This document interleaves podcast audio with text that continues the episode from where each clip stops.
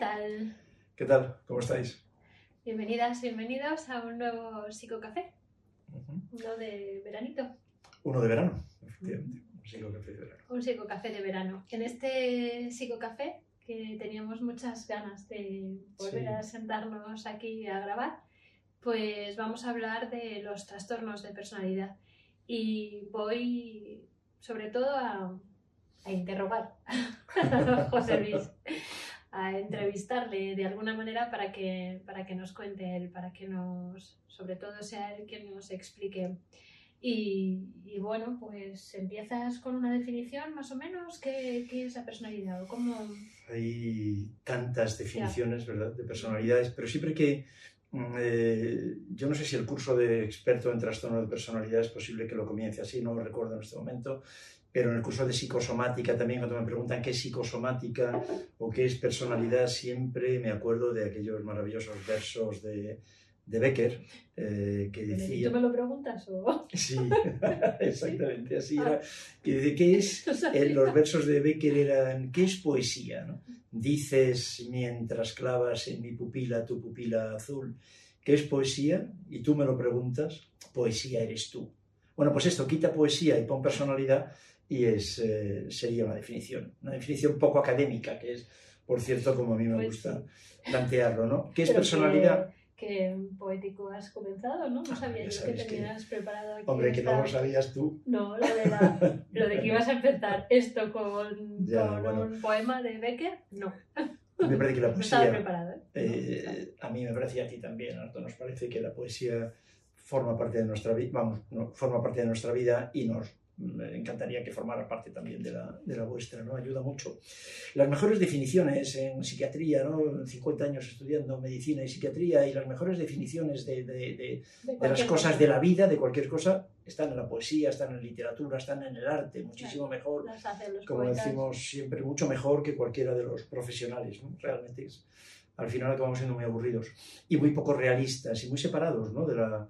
Hoy vamos día a hablar precisamente ¿no? de, lo- de la diferencia entre lo académico lo, y, lo, y lo real, ¿no? los, ver los pacientes, lo que vemos cada día. ¿no? ¿Qué es personalidad? Pues personalidad eres tú. O sea, la personalidad es con lo que trabajamos en la clínica, ¿no? con lo que Bueno, ¿y con lo que... pues una personalidad eh, con sus... Claro, que intenta adaptarse cada día, ¿no? Porque ese es el objetivo final de la personalidad, ¿no? Una definición de personalidad que a mí también me gustó y no recuerdo de quién es y a lo mejor me estoy inventando una parte, pero eh, es, decía algo así como que la personalidad era el resultado de lo que somos y lo que nos hacen. Y eso me gusta. O sea, la personalidad sería esa mezcla ¿no? entre lo que, con aquel material que venimos de fábrica, lo temperamental, el temperamento, que tiene un, sustrato eh, genético, claro, como el color del pelo, el color de la piel, el color de los ojos, lógicamente lo temperamental, y luego lo que nos hacen, esto es, y luego lo que aprendemos, lo que vamos aprendiendo desde los primeros momentos de la vida, mm, antes incluso, pero al menos desde los primeros momentos de la vida eh, fuera del útero, en todo lo que luego también comentaremos algo, ¿no? Sobre, claro, sobre la, la relación entre la personalidad, la teoría del apego, el apego, las experiencias traumáticas, esto es lo que nos pasa, ¿no? Lo que nos hacen.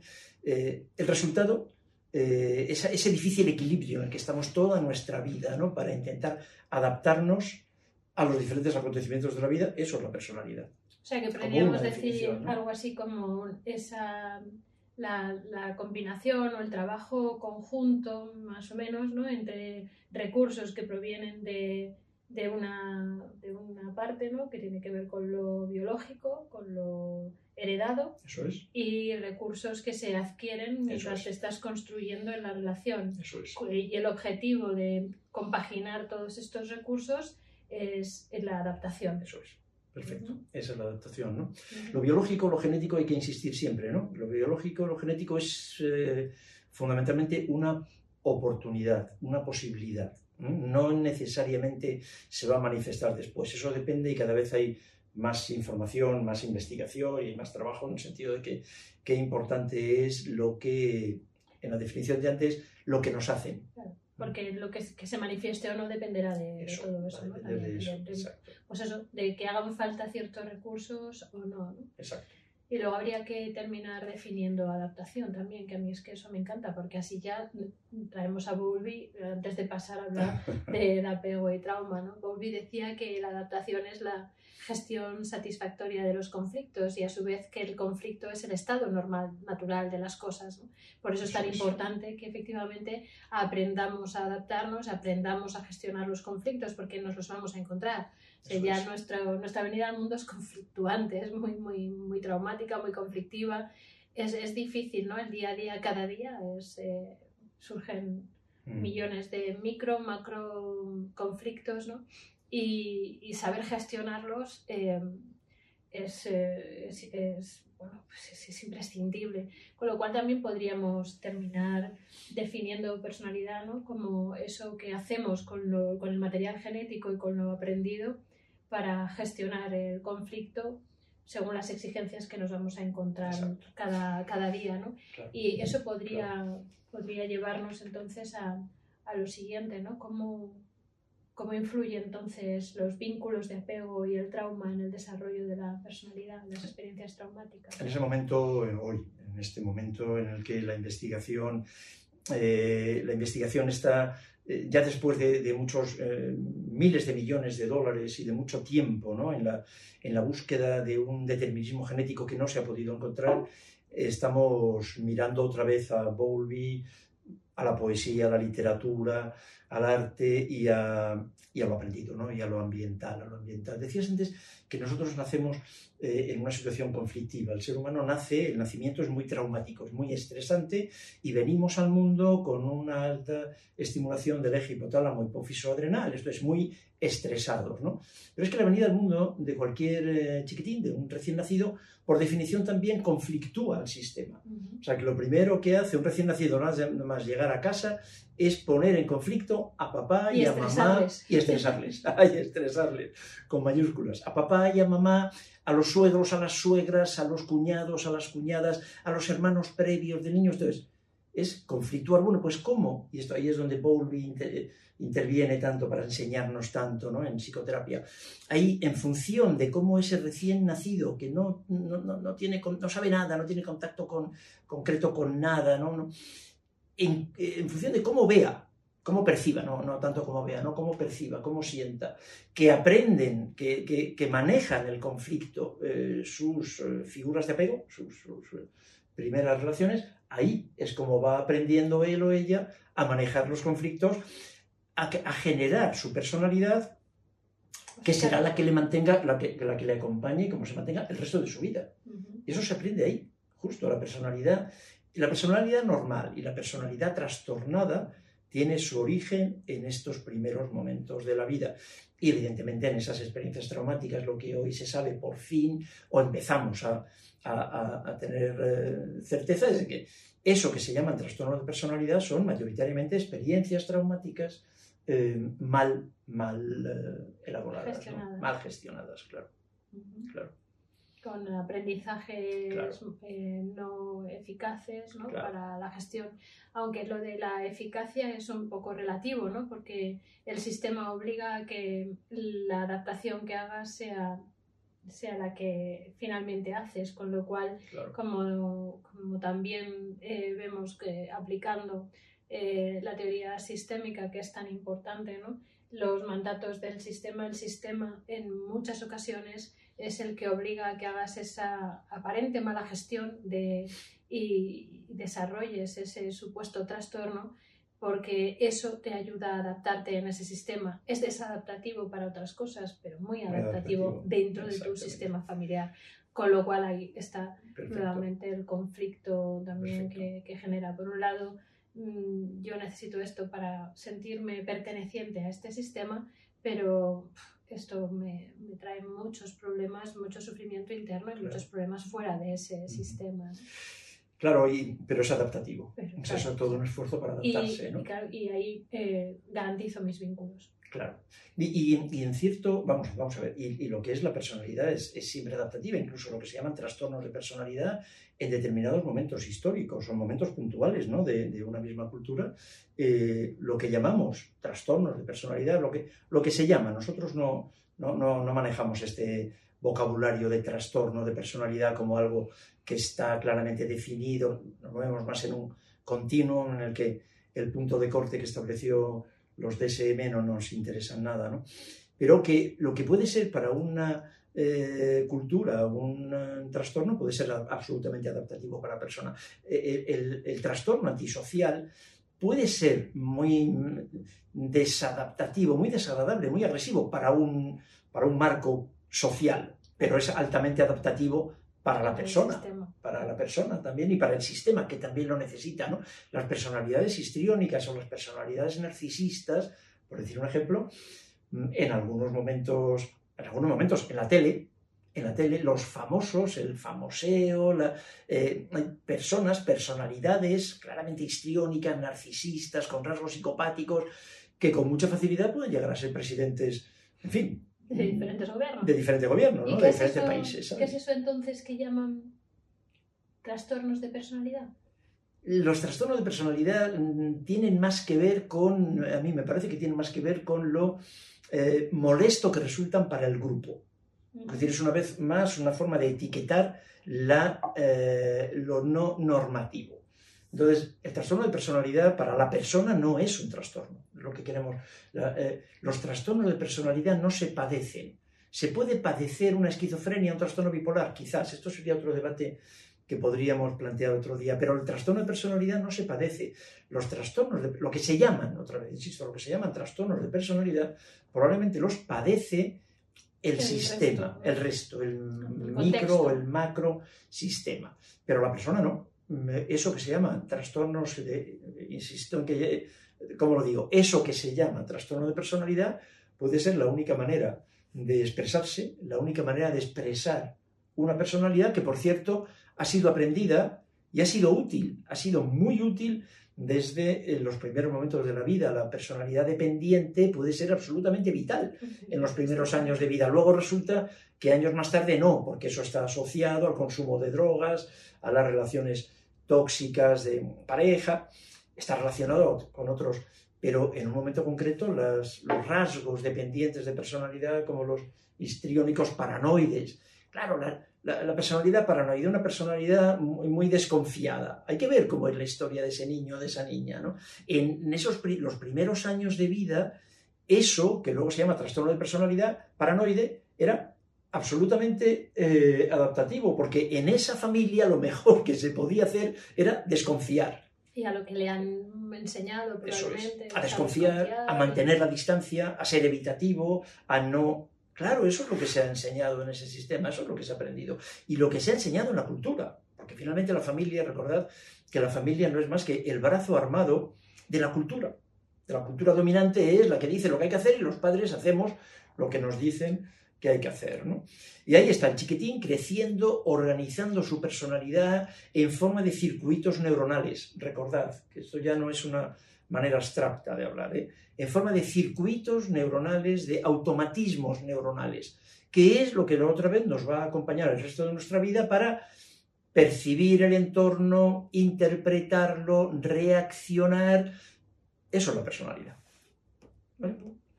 Y ¿Cómo, ¿Cómo, lo vemos en la clínica y qué, qué es lo que, lo que suponen los trastornos, los llamados trastornos de personalidad en la clínica diaria? Pues sí, dices cómo los vemos. Lo que a nosotros nos parece, hemos podido observar en, en, en nuestra propia consulta, en la clínica, cuando hemos trabajado en hospitales o supervisando en diferentes centros públicos privados, es que la personalidad no se ve. Entonces, ¿cómo se ve? No se ve. Directamente no se ve, no se mira.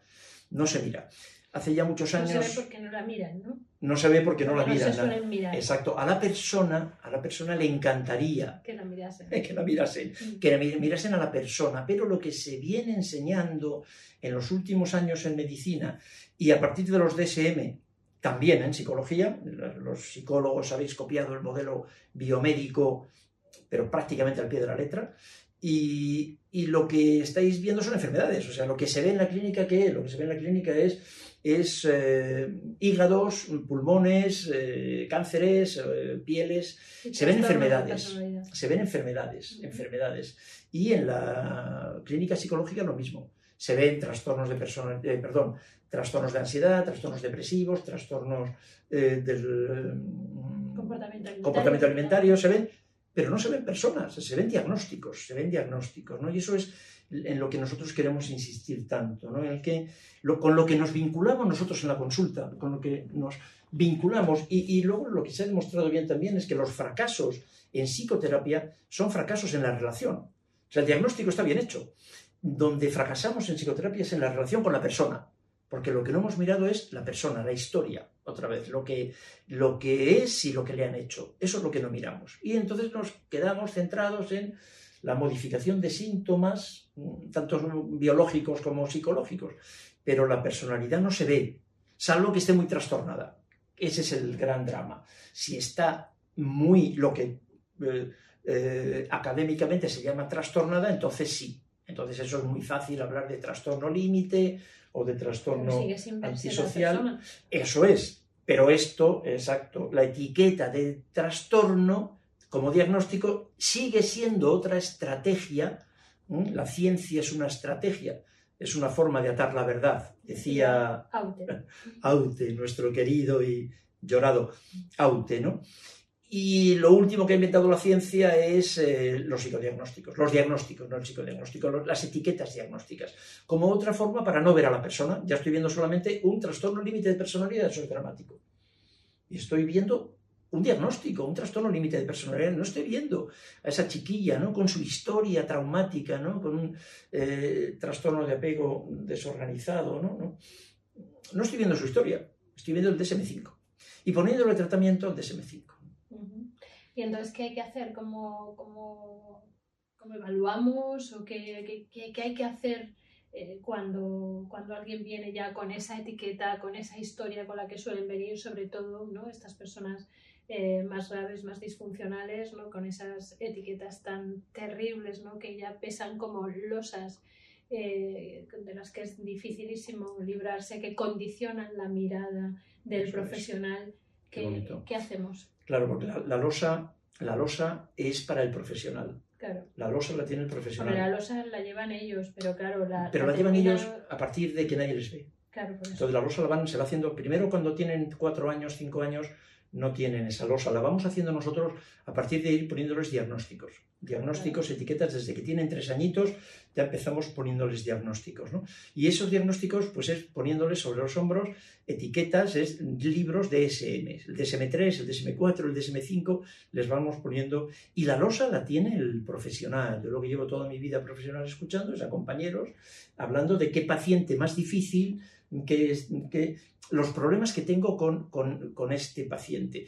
Porque no le has mirado al paciente. estás mirando solamente el hígado, el estómago, la piel o los síntomas del trastorno alimentario, pero no lo has mirado. Es imprescindible, nos parece que es imprescindible que el terapeuta pueda quitarse la losa del DSM5. Una recomendación que te voy a hacer de urgencia es que eh, cuando comience ahora el otoño, el invierno, que parece que vamos a tener dificultades energéticas ¿no? para calentar la casa, quema el DSM5.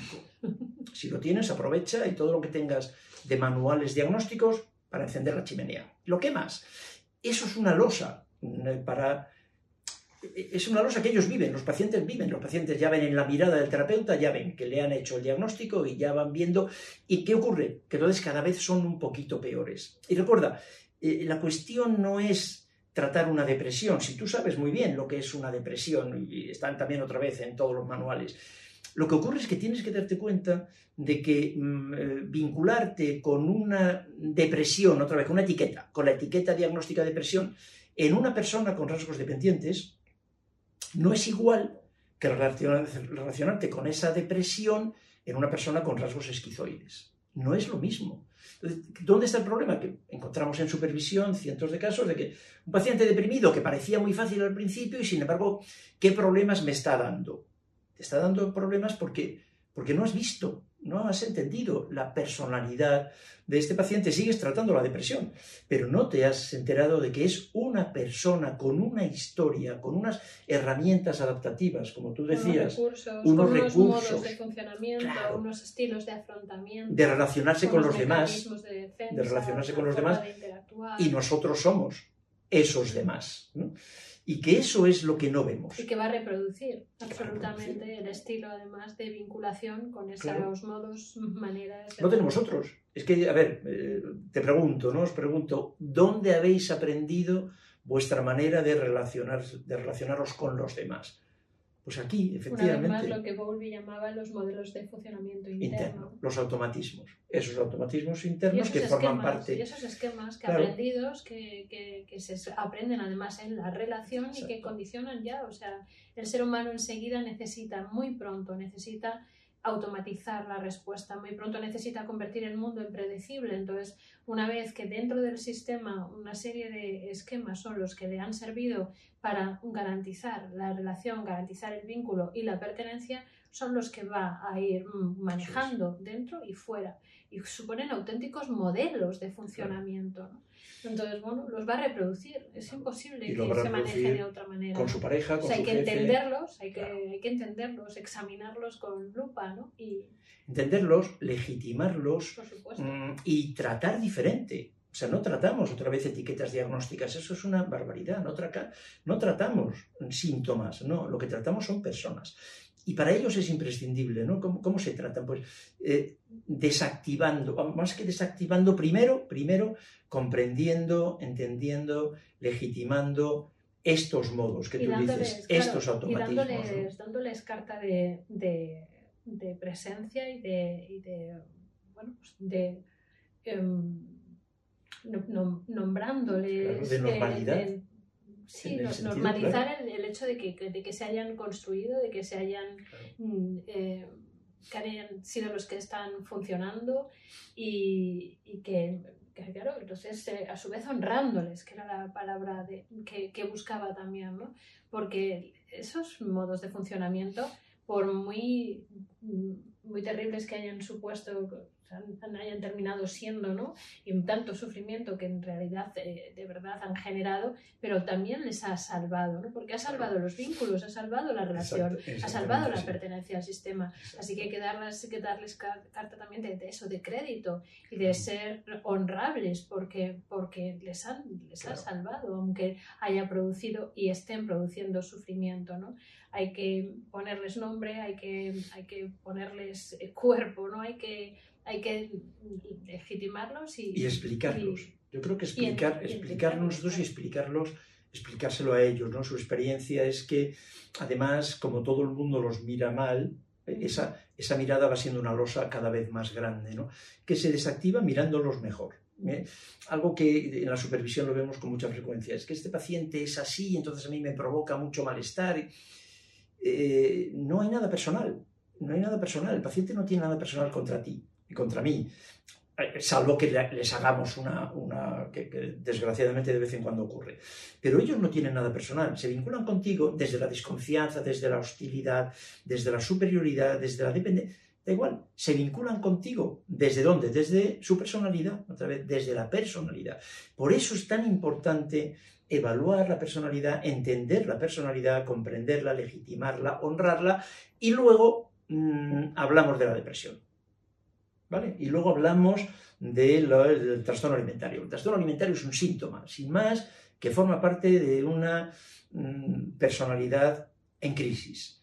Pero primero nos parece que es la personalidad con un trastorno alimentario, con un psoriasis, ¿de acuerdo? con un colon irritable, con una enfermedad asmática, en medicina, esto es, con cualquier manifestación del sufrimiento, mira la personalidad, evalúa la personalidad, entiende, como siempre decimos, por qué esta persona se relaciona así. ¿Cómo, cómo ha llegado hasta aquí? Que es la pregunta que nos hacemos siempre. ¿no? Y, y recogiendo esto, y antes de pasar así un poco más exactamente a que nos digas que, entonces como cuál, cuál sería el, el tratamiento, aunque ya eh, se empieza por aquí, em, pues yo quería recoger en, una definición que a mí es la que más me gusta y es la que yo comparto en, en el curso de, psicodiagnóstico y que alguno estará estaréis esperando, ¿no? Alguno, alguna, que, que nombre, ¿no? Que es la definición de Theodore Millon sobre personalidad, ¿no? Que es la... Él decía que la personalidad es la particular manera de que tenemos cada uno de nosotros de percibir, sentir, pensar, afrontar y actuar. Es decir, todo eso compone un patrón. Cada uno de nosotros percibimos, por todo esto que hemos estado diciendo, ¿no? por, en el, por el ambiente en el que nos desarrollamos, por el sitio en el que crecemos, el sistema, el contexto, la cultura y por la genética, vamos a tener una particular, única y exclusiva manera de percibir, de sentir, de pensar, de afrontar con estos modelos que hemos dicho ¿no? y, de, y de actuar.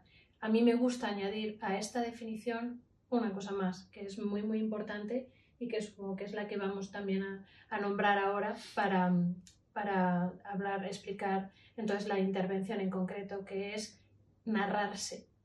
A mí me gusta mucho añadir con, a esta definición de Milon el, a, esos cinco, a esas cinco tareas la de narrarnos, porque cada uno de nosotros necesita narrarse, necesita contarse su historia, contarse el, explicarse los porqués, eh, narrándose. Y solo así todo adquiere significado. Entonces, una de las cosas por las que es tan importante, como decíamos, ¿no? poner encima de la mesa todo esto y entender esos, esos modelos de funcionamiento interno y esos esquemas, todo esto, ponerle nombre, darle carta de crédito, honrarlos y, entender por qué, es, eh, ocurre en, lo que nos, vamos a ver en lo que nos narran, ¿no? en, lo que, en lo que vienen eh, contando de sí mismos, de lo que les ha pasado. Y esa narrativa es una narrativa siempre muy pobre, es una narrativa muy poco coherente con la experiencia interna que realmente sienten, con lo que internamente sienten, ¿no? Porque vienen diciendo yo soy, eh, yo tengo, o yo, ¿no? yo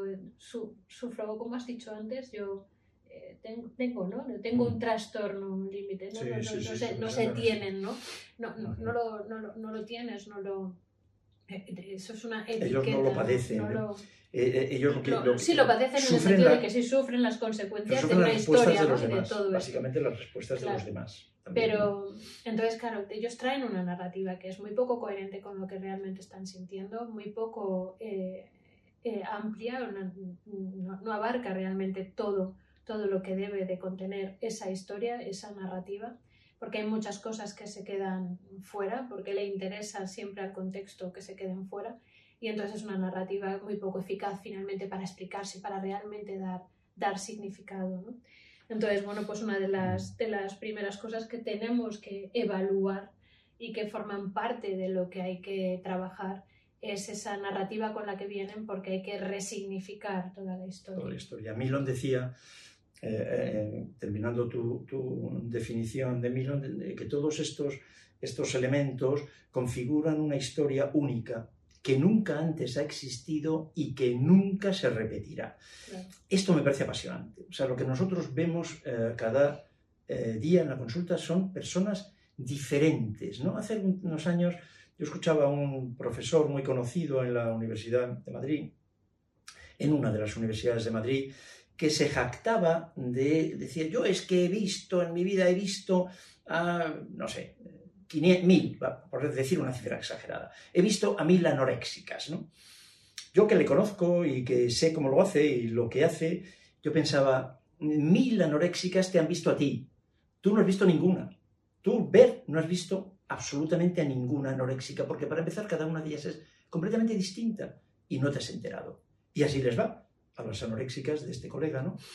Me, produce mucho malestar eso, me produce mucha desazón. Esa, eh, yo he visto mil anoréxicas o he visto, he tratado mil psoriasis. No, no has, no has visto mil psoriasis, has visto la piel, lo más superficial de esa persona. Es una persona con psoriasis, que es una típica enfermedad psicosomática, ¿no? Con un altísimo componente de personalidad, ¿no? Y, tenemos que evaluarla, tenemos que eh, evaluar la personalidad y vincularnos con personalidades, con personas que son distintas. No puedes decir, he visto cinco deprimidos. No, no, no es verdad eso. No, son historias únicas que nunca antes habían existido y que nunca se van a repetir. En resumen, el tratamiento. No hay tratamiento para los trastornos de personalidad. Esa es una de las grandes falacias. Nosotros, como tú sabes muy bien, porque eso es un problema que tenemos en, en esta casa, un problema grave, que tenemos en esta casa, eh, en nuestra biblioteca. No, no, nos caben los libros. Tenemos todo lo que se ha publicado en los últimos 40 años. Cuando digo todo, es todo. Lo que se ha publicado en, en papel, en libros sobre personalidad y sus trastornos, ¿no? Y yo sigo leyendo, sigo leyendo, sigo, sigo. Uno de mis hijos me dice, papá, tú siempre lees los mismos libros, ¿no? Con diferente título. Claro, me interesa mucho esto, ¿no? No hay, hazme caso, no hay tratamiento para los trastornos de personalidad, es un planteamiento erróneo. No se trata, no, como no hay eh, tratamiento para la depresión tampoco, ¿no? Entonces lo que podemos hacer es abordar a la persona. Y tenemos abordaje, mm, podemos hacer psicoterapia, no se hace psicoterapia de, del diagnóstico. No se puede hacer psicoterapia del diagnóstico, se hace psicoterapia del conflicto, ¿no? Psicoterapia. Gracias, No se hace psicoterapia, no hay, no te, no te, plantees esto. El, el, manejo de estas personas es convertir el trastorno en rasgos, que los rasgos son absolutamente adaptativos, no le vas a cambiar, entenderse, quererse más, comprenderse más. Eh, el tratamiento de los trastornos, narrar su historia, darse perdón, perdonarse, eh, esto es, ¿no? Y el mejor tratamiento de los trastornos de personalidad sería que nosotros, que los profesionales, dejáramos de ver trastornos de personalidad para ver personas, ¿no? Y de ver, eh, bueno, pues desde artículos en determinadas revistas a... Eh, pues eso, conferencias de gente que habla como este colega que comentas, vídeos en YouTube que te dicen cómo eh, tratar esos trastornos de personalidad, en fin, dejar de... Tratar, de, utilizamos, si os dais cuenta, tanto en medicina, con los, en psiquiatría, con psicofármacos, en medicina en general, con fármacos también, y en psicología, con demasiadas técnicas de modificación de síntomas, lo que estamos haciendo realmente es utilizar grandes eh, disipadores de humo. Lo que hacemos es quitar el humo para no ver el incendio. lo que yo os planteo, lo que os planteamos, es, eh, buscar el incendio. El incendio. Eh, los trastornos alimentarios, los trastornos de personalidad, la depresión, los trastornos de ansiedad, todo el DSM5, no son más que diferentes maneras de mostrar el humo de un incendio. Y lo que nos enseñan en la facultad es solo disipar el humo utilizar ventiladores para que el humo no se vea. Y así mm. como si no hubiera incendio. Como si no hubiera incendio. Los psicofármacos lo hacen maravillosamente bien. Es lo único bien que hacen, claro. Como si no hubiera. Pero el paciente sabe. El paciente, por más que le demos pautas, que le demos eh, cosas para modificar sus conductas, sus pensamientos, él o ella saben perfectamente cuál es el incendio y necesita que alguien vea el incendio. Pero lo que hacemos todos, lo que hacemos todos los profesionales de la salud, que también finalmente somos el brazo armado de la cultura, es disipar el humo.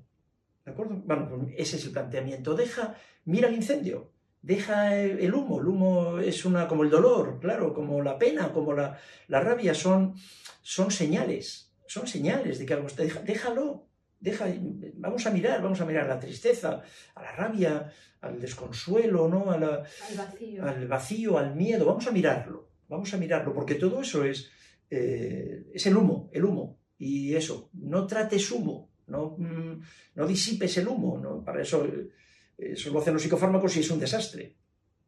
Los psicofármacos no han curado nada, jamás, ni un solo caso de, de sufrimiento psíquico ha sido curado con psicofármacos. Lo que sí hacemos es tapar el humo, ¿no? y evitar entonces, evitar que finalmente se pueda apagar el incendio, ¿no? Esa es la propuesta que os hacemos con respecto a la personalidad. No hay tratamiento para los trastornos de personalidad y nos equivocamos si seguimos pensando en esos términos y buscando tratamientos para los trastornos de personalidad. Bueno. Me parece, me parece. No estamos seguros. Me parece que es así. Sin duda. Bueno, y es lo que nos ha enseñado no solo la lectura de todos esos libros, eh, el estudio y la reflexión, sino la experiencia de, de muchos, de muchos años. De mirar pacientes, de escuchar. De escuchar pacientes. De estar ahí, de acompañar, de ayudar a narrar y a resignificar, a sostener, a hacer esos duelos, ¿no? a, todo ello. Pues nada, esperamos hasta aquí, no te confundimos más y no te damos más. es un tema precioso, a mí me gusta mucho como enseguida os habéis dado cuenta. Me gusta mucho y bueno, pues nada, muchas gracias por vuestra atención. Animaos a profundizar en, todo ello, a cambiar esa mirada, a aprender a, a, ver más allá de, del humo y a enfrentaros al humo, al incendio y a lo, y a lo que haga falta, que luego el- merece la pena emponzoñarse así, de esa manera. Y quemad, y quemad, hablando de humo e incendio, Bueno, quemad sí, el DSM5. Hacedme caso. Vuestra vida va a cambiar. Vale. Y os dará un poquito de calor, tampoco demasiado, pero un poquito de calor quizás es la única utilidad que me parece que tiene. O también, como dice Dani Rovira, ¿no? Para calzar alguna, Para alguna una, mesa, pero muy coja, muy coja tiene que estar coja tiene que estar la mesa. para que el DSM... El DSM5 ayude, ¿no? Muchísimas gracias. Muchas gracias por, Gracias. por escucharnos y por eh, haber llegado hasta aquí. Hasta, hasta el próximo. Psicocafé. Un beso.